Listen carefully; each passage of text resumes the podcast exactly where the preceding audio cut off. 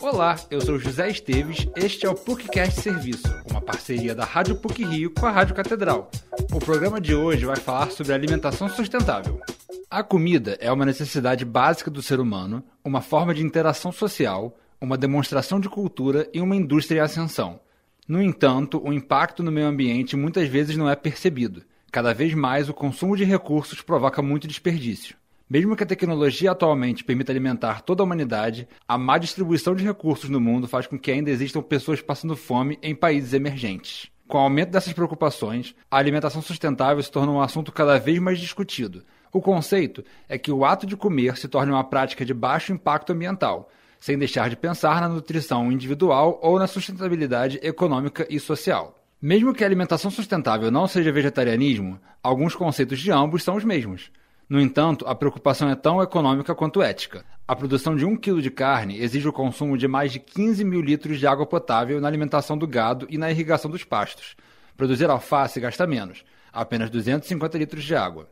Quando esse assunto é abordado, é muito comum que surjam dúvidas em relação à saúde, existe um pensamento de que uma alimentação responsável não traria a nutrição recomendada. Segundo a nutricionista e coordenadora da pós-graduação de nutrição da PUC Rio, Patrícia Quintela Vieira, essa preocupação é importante, mas não inviabiliza uma dieta sustentável, desde que se tenha uma alimentação equilibrada um comportamento sustentável vai fazer com que ele tenha uma maior variabilidade de alimentos, que coma de forma consciente no sentido de não fazer uma alta ingestão de um alimento em detrimento do outro. Então, acaba tendo essa diversidade alimentar. Ela precisa ter conhecimento nutricional para poder fazer as suas escolhas. Então, se um grupo resolve diminuir o consumo de carne, é necessário que ele tenha um conhecimento nutricional para poder substituir esses alimentos por alimentos parecidos, com que ele não desenvolva nenhuma deficiência, nenhum déficit nutricional. O conceito de alimentação sustentável é discutido na academia e isso atinge a sociedade. Órgãos estão trabalhando em políticas públicas para aumentar a conscientização da população quanto à importância nutricionistas para o meio ambiente, como aponta a coordenadora Patrícia Quintela Vieira.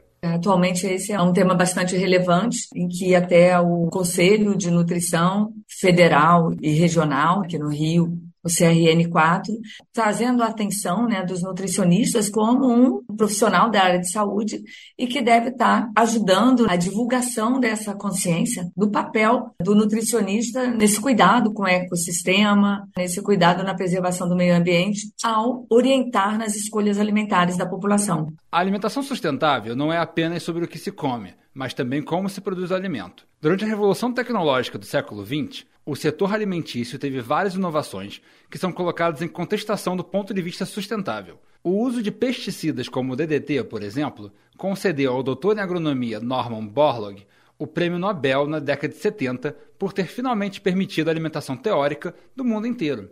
Esse fenômeno foi chamado de Revolução Verde e trouxe algumas tecnologias que hoje em dia são criticadas. Além dos pesticidas, Norman Borlaug defendia o uso de transgênicos, adulteração genética de organismos vivos para torná-los resistentes a agentes como fungos e bactérias.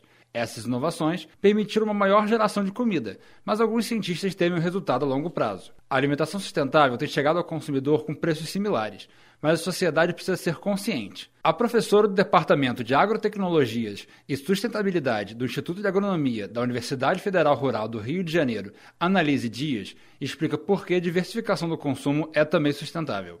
O enfoque do produto convencional produzir os mesmos produtos o ano inteiro e aproveitar as épocas de entre safra para produzir e tentar levar vantagem no mercado com preços mais altos, porque a oferta cai, o produtor consegue melhor preço. Só que essa ideia, um sistema de produção orgânica, não é o ideal, até porque é um princípio básico produzir as culturas na época recomendada. E isso leva uma diversidade dentro do sistema de produção, mas também leva uma diversidade da oferta. E o consumidor pode se abrir mais para uma oferta diversificada de produtos.